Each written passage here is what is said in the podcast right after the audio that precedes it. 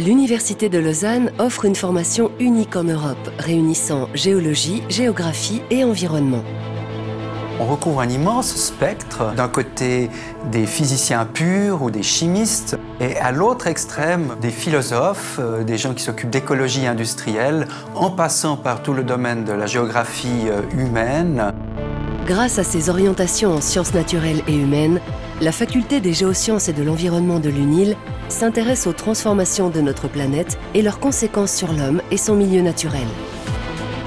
On est dans une faculté qui a une sensibilité très large, ça donne une richesse absolument exceptionnelle. Du sommet des Alpes au centre des métropoles urbaines, l'environnement est au cœur de la recherche.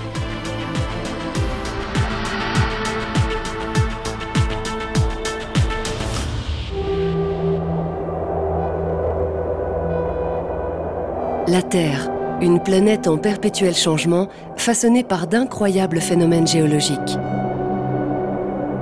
Quels mécanismes sont à l'origine de la formation des roches?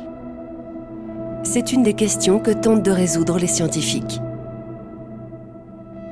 Une des choses qui est vraiment spéciale à Lausanne, c'est qu'on a encore toutes les sciences de la Terre présentes. Donc on voit de la surface de la Terre jusque vraiment tout profondeurs.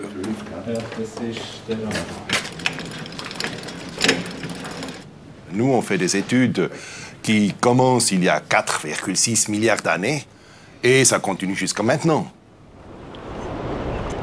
En Patagonie, les géologues de l'UNIL ont trouvé un terrain de recherche idéal pour mener l'enquête. La Patagonie me fascine parce que les falaises, les roches, on les voit extrêmement bien. On voit une partie de la croûte pas du tout déformée, pas du tout changée, et donc ça veut dire qu'on peut vraiment voir ce qu'étaient les processus qui se faisaient à peu près il y a 12,6 millions d'années. À cette époque, du magma en fusion remonte des profondeurs de la Terre. Ce processus est à l'origine de la formation de ces parois. Pour l'étudier, des échantillons de roches récoltés sur place sont analysés à Lausanne à l'aide de cette sonde. Un instrument dont il n'existe que deux exemplaires dans le monde. Cet instrument sert à analyser des compositions chimiques des minéraux ça va nous raconter l'histoire sur la formation de ces minéraux. Et grâce à cela, peut-être mieux comprendre les origines de notre planète. Nos étudiants, ils sont impliqués très fortement dans le développement de notre société. Engagés dans la construction de tunnels, par exemple, les géologues de l'UNIL sont aussi recrutés par des multinationales pétrolières ou des ONG.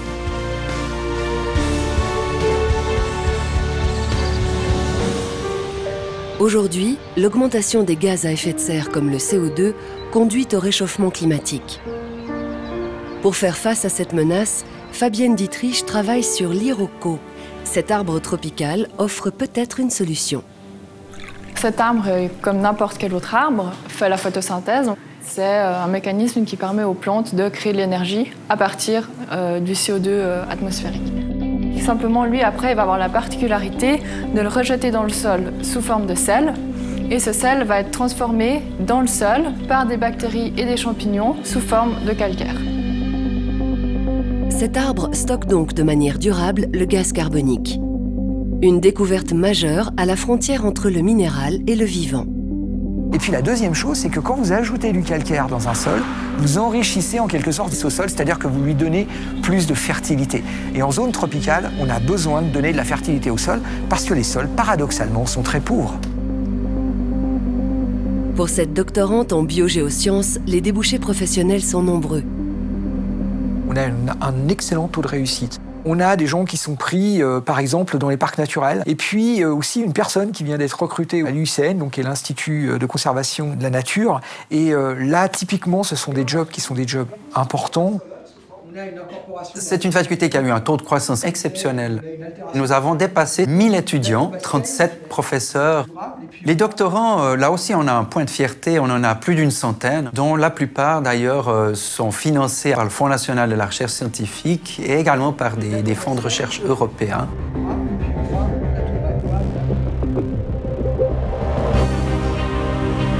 Autre terrain de recherche pour les étudiants, la ville. Elle se comporte comme un organisme vivant en perpétuelle transformation. Il existe diverses manières d'étudier les villes. On peut les cartographier, on peut s'intéresser à des quartiers, on peut s'intéresser aux interactions entre habitants. Nous, on a un point de vue différent dans le sens où on s'intéresse aux interactions entre les villes.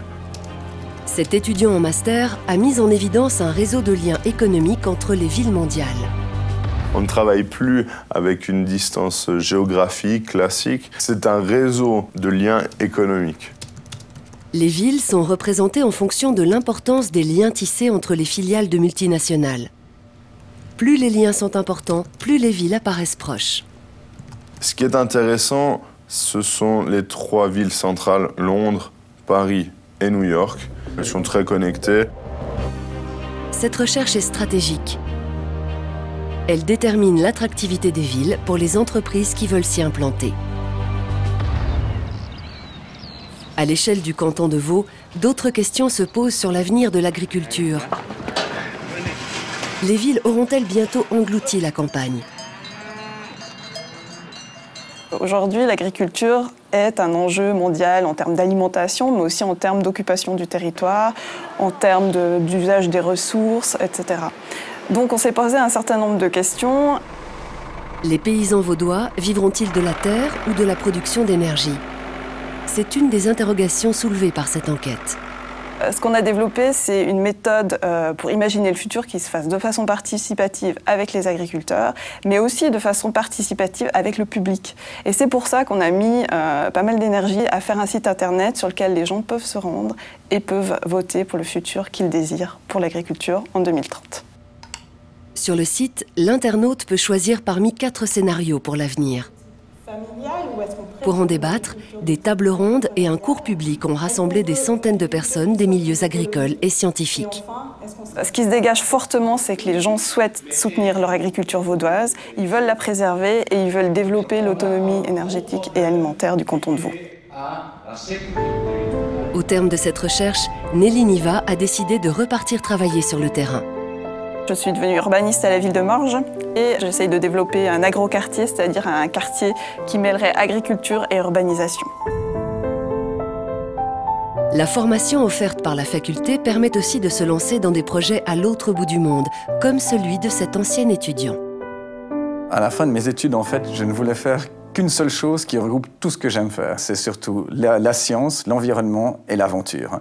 Et je me suis dit, ben, écoute, l'idéal, ce serait de faire un centre de recherche au Botswana, en Afrique australe, où je pourrais accueillir des biologistes, des géologues et des anthropologues et de pouvoir aller sur le terrain le matin, chercher des échantillons, les ramener l'après-midi au laboratoire, de les analyser la construction de ce centre est en train de s'achever au Botswana et les recherches vont bientôt pouvoir commencer. Au point de vue de la recherche scientifique, c'est d'abord tout ce qui est euh, l'histoire de l'homme. On connaît beaucoup de choses en Afrique du Sud, beaucoup de choses en Éthiopie, mais au Botswana, il y a très peu de données et ce serait vraiment des recherches qui pourraient combler des lacunes entre ces deux grandes régions.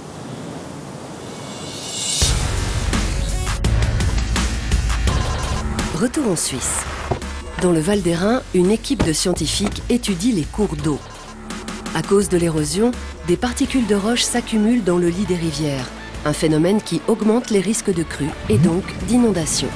Donc quand on arrive ici, on va dans la rivière, on mesure la morphologie, on mesure la granulométrie. Avec ça, on peut créer un modèle et on peut faire des prévisions de l'avenir. Ce modèle doit servir à anticiper les inondations c'est un grand enjeu si on a une, maison, un chalet à côté de la rivière, mais aussi un enjeu lié à l'écologie de cette rivière et l'importance maintenant à la fois de protéger la population s'il y a un crue, mais aussi d'augmenter la qualité de l'eau pour l'écologie aquatique.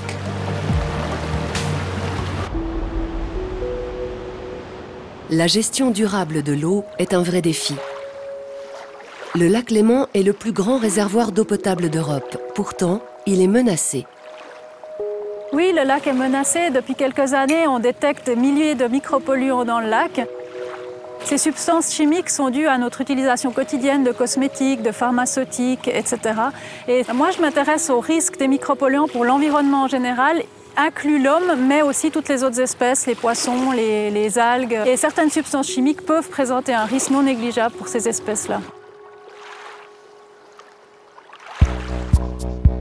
Alors, cette problématique des micropolluants est relativement nouvelle. Ça fait une dizaine, une quinzaine d'années qu'on en parle largement. Et il y a de plus en plus de questions qui se posent par rapport à ça, par rapport à risque pour l'environnement, risque pour l'homme. Et il y a besoin de spécialistes formés sur la question pour les offices cantonales, pour les, les bureaux d'études, pour les politiques. Une action globale en faveur de l'environnement est donc aujourd'hui essentielle pour nos sociétés.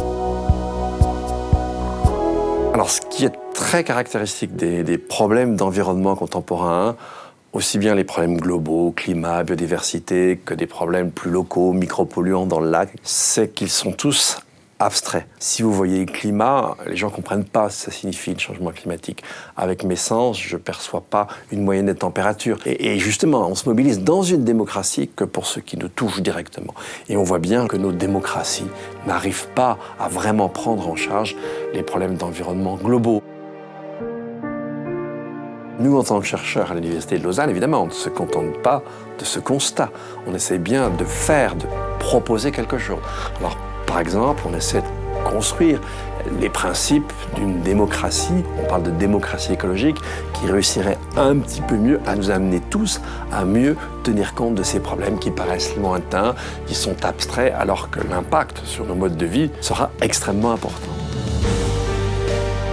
Les ressources sont limitées, on est sur une planète qui n'est pas extensible, donc on a toutes sortes d'aspects de durabilité forte à aborder, à sensibiliser nos étudiants pour qu'ensuite, s'ils deviennent des politiques notamment, ils puissent transmettre cette nouvelle vision des choses. Pour répondre à ces enjeux, la faculté des géosciences et de l'environnement de l'UNIL propose une recherche interdisciplinaire et une formation de pointe à la croisée des sciences naturelles, expérimentales et humaines.